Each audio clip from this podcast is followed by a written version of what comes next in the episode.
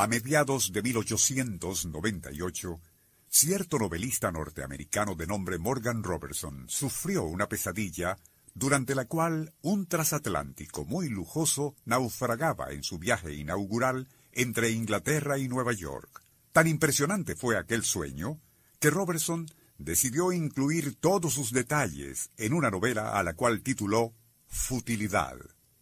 Su trama describía cómo aquella poderosa nave de 70.000 toneladas, bautizada con el nombre de Titán, pues se le consideraba imposible de hundir, partía del puerto de Southampton con 2.250 pasajeros a bordo.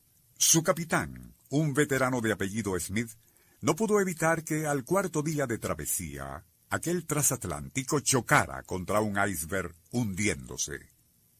El escritor Robertson publicó su novela aquel mismo año, 1898, vendiendo los derechos a un editor de Boston por 100 dólares. No podía imaginar que estaba cediendo por tan irrisoria suma una profética historia, producto de su pesadilla, en la cual se detallaban paso por paso y con trece años de anticipación lo que sucedería en 1912 a otro transatlántico de lujo idéntico al de su pesadilla. La muy lujosa nave en aquel sueño de 1898 se llamaba Titán, el poderoso transatlántico que trece años después, en 1912, se hundió durante su viaje inaugural, tenía por nombre Titanic. El Circuito Éxitos presenta Nuestro insólito universo Cinco minutos recorriendo nuestro mundo sorprendente.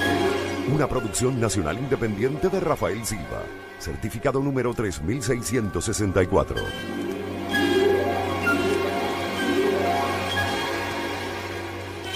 Transcurrió el tiempo y a comienzos de 1912, la prensa británica, así como norteamericana, divulgaba con bombos y platillos que un nuevo y lujoso transatlántico llamado Titanic haría su viaje inaugural. De acuerdo con su capitán, Edward Smith, esa nave era tan segura que nada, ni siquiera Dios, la podría hundir.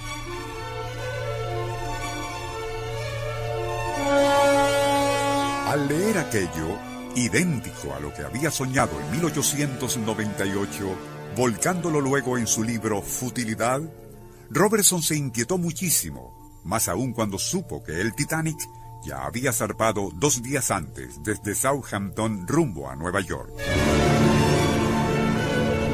Presa de gran agitación, pues las coincidencias con lo que había soñado eran demasiadas, el escritor, libro en mano, acudió a las oficinas de la White Star Line para advertirles de lo que podría suceder. Fue tal su insistencia que aceptaron recibirle. Pero al escuchar que toda aquella alarma no era más que el producto de un mal sueño, le dieron a entender que nada podía hacerse, pues ya el Titanic se encontraba en alta mar. Aquella misma noche del 14 de abril 1912, y mientras Robertson leía y releía en su libro detalles del choque y hundimiento en 1898, de su ficticio transatlántico Titán. A bordo del verdadero Titanic, en 1912, la orquesta aún tocaba para los trasnochadores. Lejos estaban de imaginar que esa potente nave, que ni Dios podría hundir, estaba a punto de chocar con un iceberg.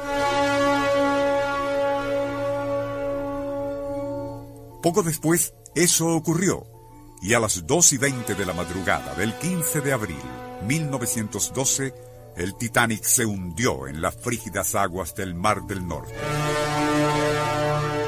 Tomando en cuenta esas impresionantes coincidencias entre lo escrito por Morgan Robertson en su libro Futilidad de 1898 y la tragedia del Titanic en idénticas circunstancias 13 años después, pareciera haber sucedido lo que en la dimensión espacio-tiempo se denomina como sincronismo cronológico.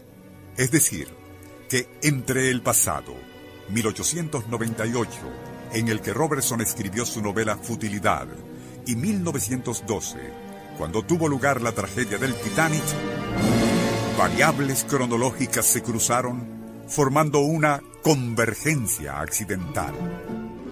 Nuestro insólito universo.